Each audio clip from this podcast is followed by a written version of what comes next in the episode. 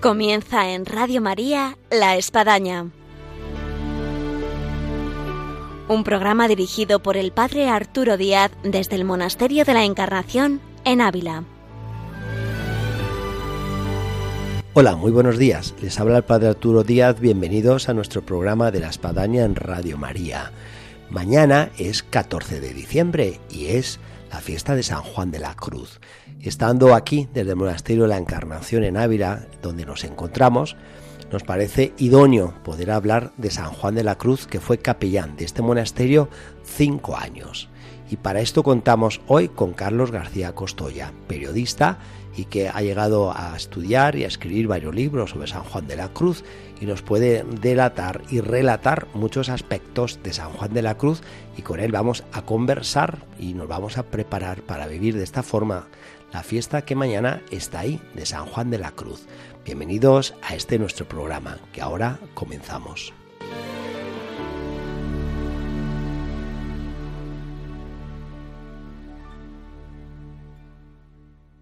Hola, muy buenos días, Carlos. Muy buenos días, ¿qué tal estamos? Comentábamos al inicio que tenemos, por decir así, un especialista en San Juan de la Cruz con Carlos García Costoya, como periodista y que has escrito pues varios libros. Un mero aprendiz por cuestiones de trabajo que he seguido a este peregrino por todas partes de España. Sí, además con un gran eh, especialista, por no decir el número uno hoy en día en San Juan de la Cruz, que es el Carmelita, el padre José Vicente. Padre José Vicente Rodríguez, yo creo que es ahora que él no nos escucha, o esperemos que sí, sí es el mayor especialista que hay sobre San Juan de la Cruz, y con él he viajado, he recorrido sitios, y lo mejor no era casi el sitio que recorría, sino el camino en el coche entre un sitio y otro, porque ya sabe que él no puede estar callado ni un segundo, y un auténtico máster viajar con él.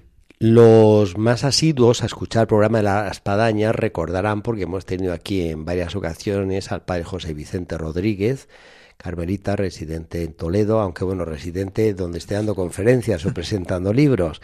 Y también hemos tenido a Carlos García Costoya, periodista, con el cual nos une una profunda amistad. Con él incluso hemos sacado también alguno de, de sus libros.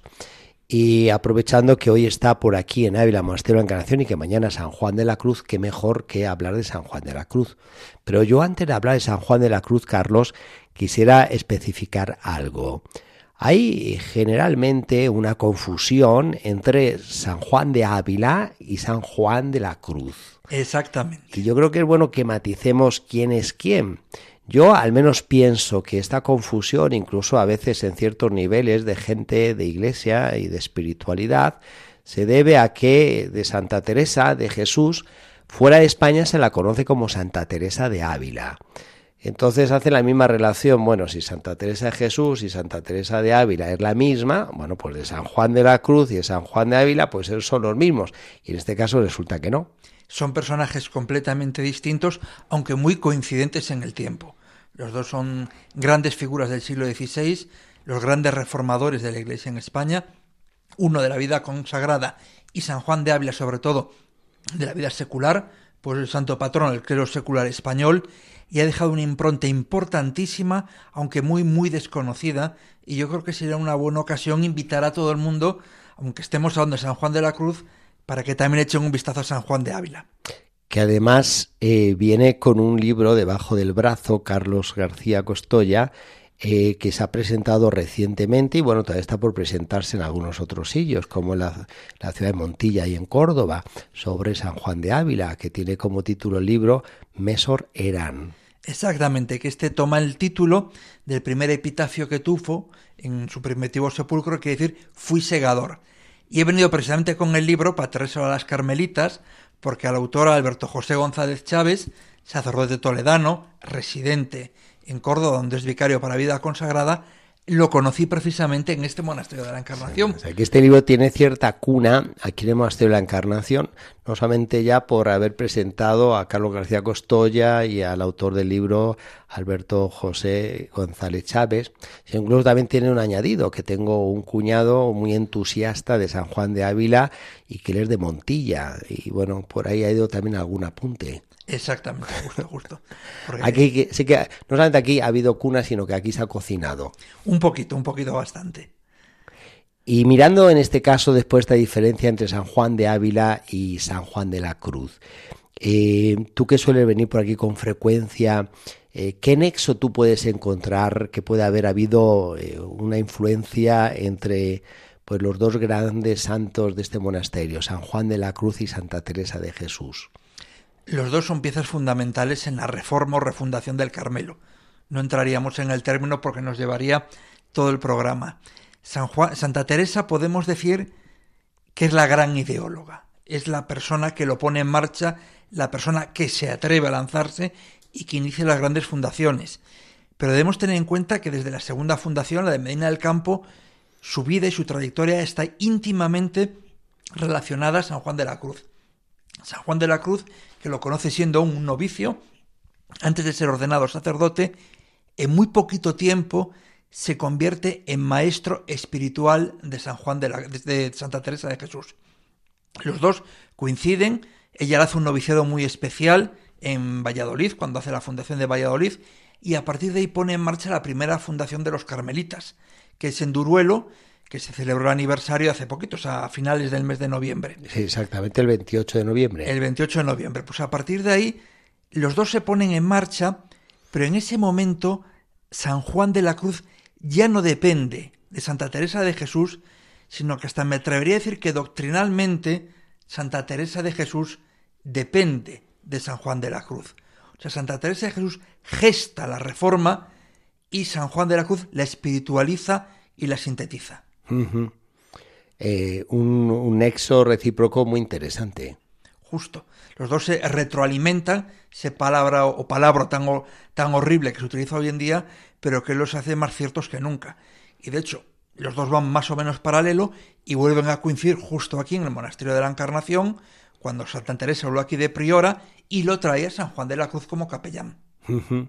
Y en el tiempo, eh, tú que has visitado tantos conventos y has tratado tanto, tanto con carmelitas, con los carmelitas, eh, ¿cómo tú sientes que, que, ha sido eh, la herencia que ha dejado Santa Teresa y San Juan de la Cruz? Yo creo que está prácticamente a partes iguales. O sea, una se puede decir que es la herencia doctrinal y otra es la herencia espiritual por decirlo de alguna manera. El espíritu de Santa Teresa es el primero que tienen todos los carmelitas. Pero luego a la hora de ponerlo en, la práctica de su día a día, recurren a San Juan de la Cruz. O sea, los dos se complementan perfectamente, uno con el otro, y uno sin el otro no podrían existir. Sería un poco el tanto monta, monta tanto, saber como Fernando. Justo. Sí aunque uno es primero y otro segundo, pero acaban siendo los dos iguales. Sobre esto que estamos hablando, Carlos, acerca de la mutua reciprocidad, influencia, también podemos considerar, estando en el monasterio de la Encarnación, y que San Juan de la Cruz, él aquí residió, vivió, fue capellán cinco años, eh, ¿cuál es el influjo que San Juan de la Cruz eh, dejó eh, en estos muros de la Encarnación? Santa Teresa, cuando llegó aquí a la Encarnación, por obligación, todo se ha dicho como priora, exigió o hizo lo posible para traerse como capellán a San Juan de la Cruz. San Juan de la Cruz aquí reformó o completó, por decir de una manera más exacta, completamente la manera de atender espiritualmente a las religiosas. Y de esa manera de atender espiritualmente a las religiosas emana la manera en que los sacerdotes deben atender espiritualmente a todo el pueblo de Dios. Por ejemplo, San Juan de la Cruz tuvo verdadero callo de confesionario. Que eso es algo que, como laico lo digo, a veces no es tan fácil confesarse. Sea, primero, porque hay que prepararse y segundo, tener la oportunidad y el cura dispuesto a confesarse en cada momento. Porque muchas veces en medio de la misa hay otro sacerdote confesando, pero bueno, no es ni el momento ni adecuado. Y vas a media mañana con iglesias abiertas y confesionarios la mayoría de las veces vacíos. Pues bien, San Juan de la Cruz hizo una perfecta teología de la confesión. Y de hecho, como un dato anecdótico, aquí en la cercana Alba de Tormes, actualmente en el museo está el sillón donde San Juan de la Cruz se sentaba para confesar. Sillón que estuvo en activo hasta no hace más de 10 años. De hecho, un carmelita que me lo enseñó me dijo, y yo confesaba sentado en el mismo sillón que San Juan de la Cruz. Qué privilegio. A lo mejor se, se, pega algo si uno se sienta ahí. Yo creo que... Pero bueno, hablando de esas reliquias, Carlos, y tú conoces, nosotros tenemos aquí en el Monasterio de la Encarnación, en la iglesia, el confesionario en el que San Juan de la Cruz durante cinco años él confesó. Exactamente, por eso lo iba, porque son recuerdos vivos y estímulos que nos deben atraer a todos. Yo creo que suele pasar desapercibida esa faceta si podemos hablar de los volantes que escribió, o sea, de las notitas que escribía y de muchas otras cosas, pero a veces nos olvidamos de algo tan trascendente en el que todos nos identificamos, porque una, por la confesión podemos y debemos pasar todos. Y yo creo que es una de las herencias más olvidadas, pero que más podíamos recordar en este día de hoy.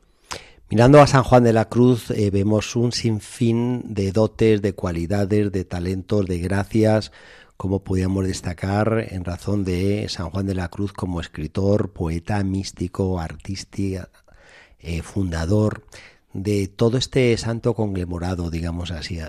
Eh, ¿Con cuál de todas estas cosas, Carlos, tú te sientes más atraído de San Juan de la Cruz? Pues yo creo que San Juan de la Cruz no se le puede entender de una manera individual, hay que entenderlo de una manera colectiva. A lo mejor lo más destacado, pero que en sí lo menos trascendente de todo, es su faceta de artista.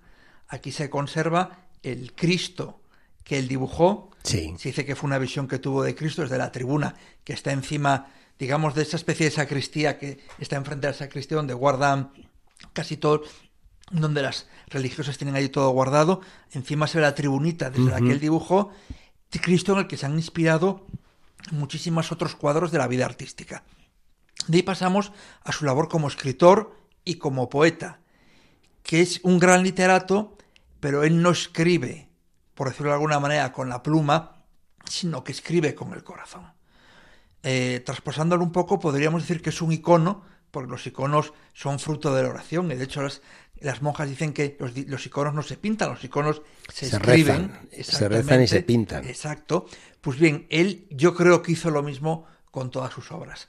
Sobre todo esa parte fundamental que escribió en los años que estuvo, en los meses que estuvo en la cárcel, cuando salió preso de Ávila y fue conducido a Toledo. Y son obras que no se pueden ver sin el crisol de la fe. Aunque alguien diga que estéticamente son muy bonitas, una persona que no tenga fe no puede entender el verdadero significado de esa obra. Es como cuando contemplamos la, mayor obra de obra del, la, mayor obra del, de, del románico español, que es el Pórtico de la Gloria, y ahí vemos que es una catequesis en piedra. Un artista nos la puede explicar, un historiador del arte nos la puede centrar, pero cuando se ve con los ojos de la fe, profundiza mucho más. Pues con la obra escrita de San Juan de la Cruz ocurre lo mismo. Son unos versos preciosos, una prosa sublime, pero cuando esa prosa llega, porque la leemos con los ojos de la fe, es algo fundamental. Y de aquí llegamos ya al paso fundamental. Lo hemos conocido, hemos leído, hemos disfrutado con él y nos queda conocer a Cristo de la mano de San Juan de la Cruz, que yo creo que es el aspecto fundamental hacia donde todos nos lleva. Yendo con él, caminando a su lado, caminando de su mano, podemos conocer mejor que nadie a San Juan de la Cruz. Santa Teresa lo empujó en ese camino, le puso los cimientos sobre los que él trazó y, grabó sus versos. Pero esa corona última es obra única de San Juan de la Cruz. Yo creo que nos ha dado un mosaico fantástico en torno a San Juan de la Cruz, de todas estas cualidades, dotes que Dios le, puso y que nosotros disfrutamos de él después de 500 años. Vamos a escuchar otro dote, y en este sentido es musical, acerca de San Juan de la Cruz, Carlos, y, ahora retomamos eh, nuestro programa. Estupendo. En una noche oscura, con ansias en amores inflamada, o dichosa aventura, salí sin ser notada estando ya mi casa sosegada, estando ya mi casa sosegada, a oscuras y segura por la secreta escala disfrazada. O dichosa aventura a oscuras y encelada, estando ya mi casa sosegada, estando ya mi casa sosegada. En la noche dichosa, en secreto que nadie me veía yo miraba cosa sin otra luz ni guía, sino la que en el corazón ardía, sino la que en el corazón ardía. O noche que guiaste, noche amable más que la alborada,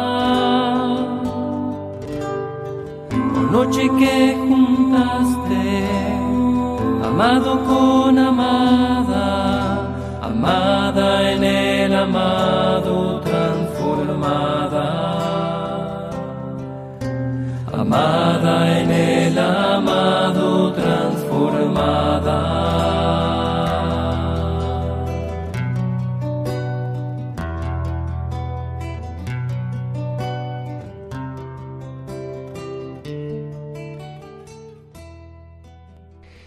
Aquí en Radio María en el programa La Espadaña en esta mañana de viernes. Y estamos con Carlos García Costoya, periodista que eh, es especialista en San Juan de la Cruz por todo lo que ha vivido, lo que ha escrito, lo que ha acompañado. Y aprovechando que está por aquí ya hemos hablado de, de otro libro de San Juan de Ávila, Mesorera, que diferenciamos de esta forma quién es San Juan de Ávila, quién es San Juan de la Cruz.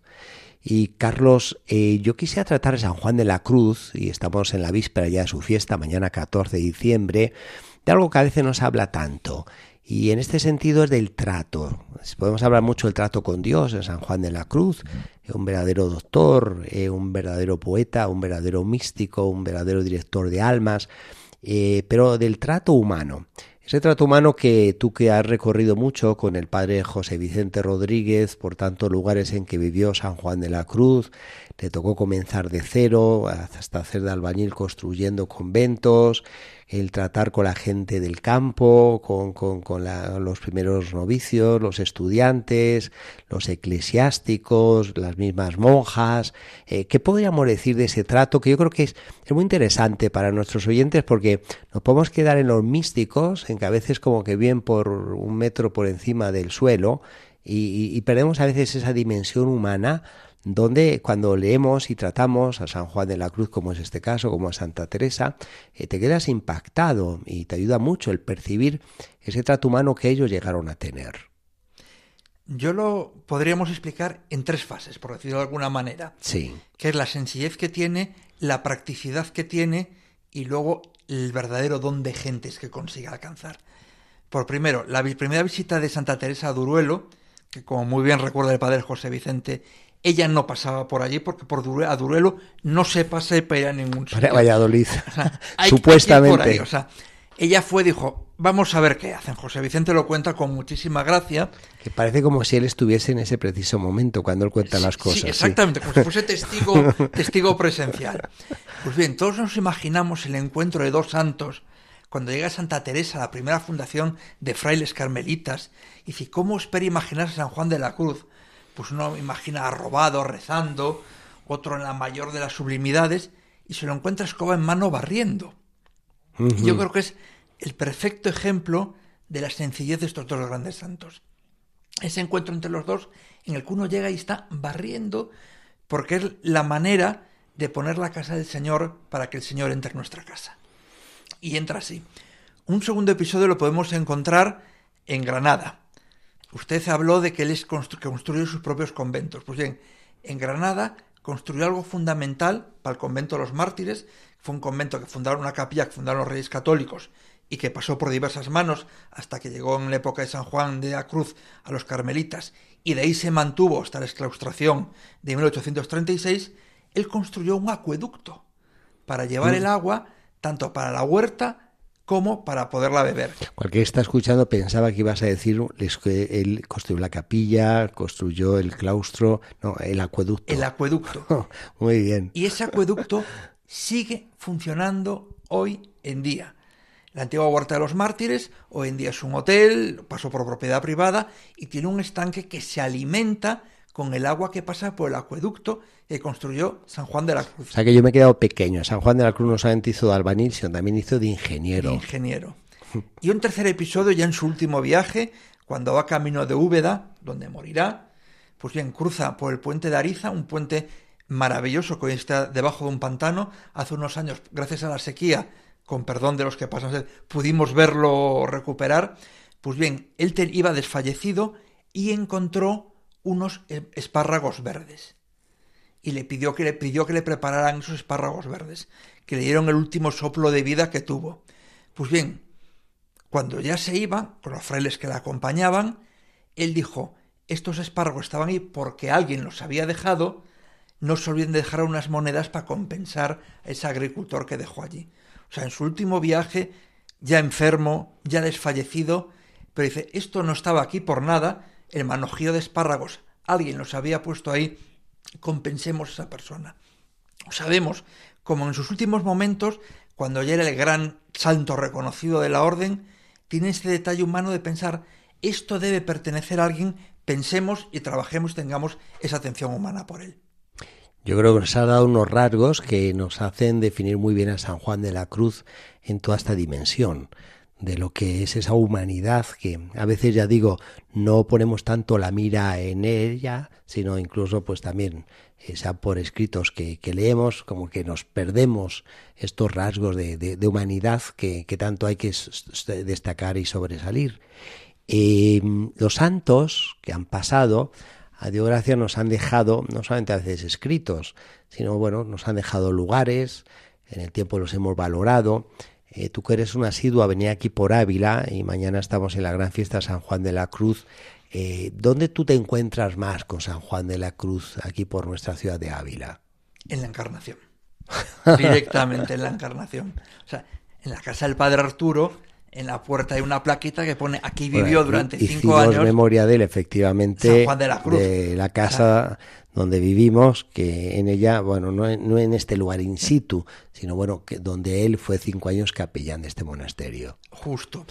Ahora, dentro de todo este relicario, a lo mejor, bueno, ¿qué, aspecto a, ti, bueno, te toca amar San Juan de la Cruz que tú sientes ahí como reliquia? A mí me impresiona la tribuna que ya citamos al principio, desde el cual él contempló esa imagen del Cristo crucificado que transformó en dibujo. Porque la grandeza de contemplar a Cristo en ese momento tiene que tener una espiritualidad insuperable. Yo creo que tiene que ser el mejor momento. Y también invitaría, volviendo con otro de los temas de la conversación, a que la gente visitase su confesionario y aunque hoy en día no se puede utilizar para confesión, enfrente hay uno, o sea, que no hay ningún eh, problema. Exactamente. no se escapa, el que quiera confesarse. Y, ese confesionario enfrente, no digo que sea de la época de San Juan de la Cruz, pero bueno, está próximo a, la época de San Juan de la Cruz. Un poquito posterior, pero no mucho más. Eh, algo también puede desprender en gracias. Carlos, vosotros los periodistas os caractericéis por lograr una buena síntesis de San Juan de la Cruz, si tú a alguien le tuvieses que expresar así una síntesis, a algo a imitar de San Juan de la Cruz, ¿qué, qué, le dirías tú? San Juan de la Cruz consiguió traspasar, perdón, transponer a Cristo de la cruz al papel. Que nosotros consigamos transponerlo del papel a nuestros corazones. Bueno, me parece fantástica la síntesis, ¿no? Y se trasvase. Otro buen acueducto de San Juan de la Cruz. Justo. ¿eh? Carlos, ya para terminar, eh, después de la fiesta San Juan de la Cruz, que es mañana 14 de diciembre, ya en nada estamos en Navidad y hay ambiente navideño. Eh, siempre es un atractivo para la lectura. Tal vez el calor de una chimenea, tal vez el periodo de vacaciones, eh, el hogar y en este sentido el poder leer, poder leer. ¿Qué recomendarías tú acerca de San Juan de la Cruz de, una lectura que, que le pueda acercar a la persona? Pues de San Juan de la Cruz lo fundamental son sus obras. También es cierto que aquella persona que no tenga un mínimo de conocimiento del santo, meterse directamente con las obras puede ser un poco espinoso. Y ahí recomiendo cualquier libro del padre José Vicente Rodríguez. Es una maravilla. Pues ahí lo dejamos. Las obras completas San Juan de la Cruz, cualquiera de ellas, y luego, pues, en los libros del padre José Vicente Rodríguez, cualquiera de ellos. Que los que lo han oído por la radio, escribe igual que habla. Así es.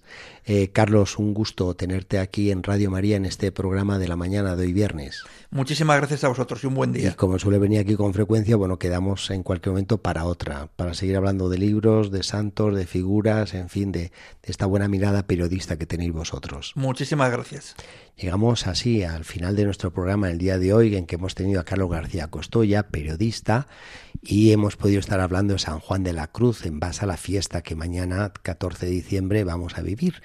Que mejor invitarles a todos ustedes a que ya en este programa previo pues se preparen para vivir esta fiesta de San Juan de la Cruz que todos aquellos que puedan asistir a, lugares como son los Carmelos, como iglesias dedicadas a San Juan de la Cruz o que estén regidas por carmelitas, pues vivan de manera muy especial esta fiesta y si no, pues en cualquier celebración eucarística que estén, que eleven su mente, su corazón con este santo que fue un buen acueducto entre Dios y los hombres.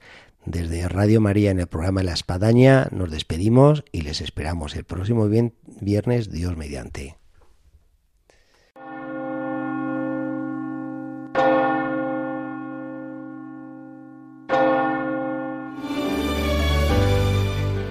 Han escuchado en Radio María La Espadaña, un programa que dirige el Padre Arturo Díaz desde el Monasterio de la Encarnación en Ávila.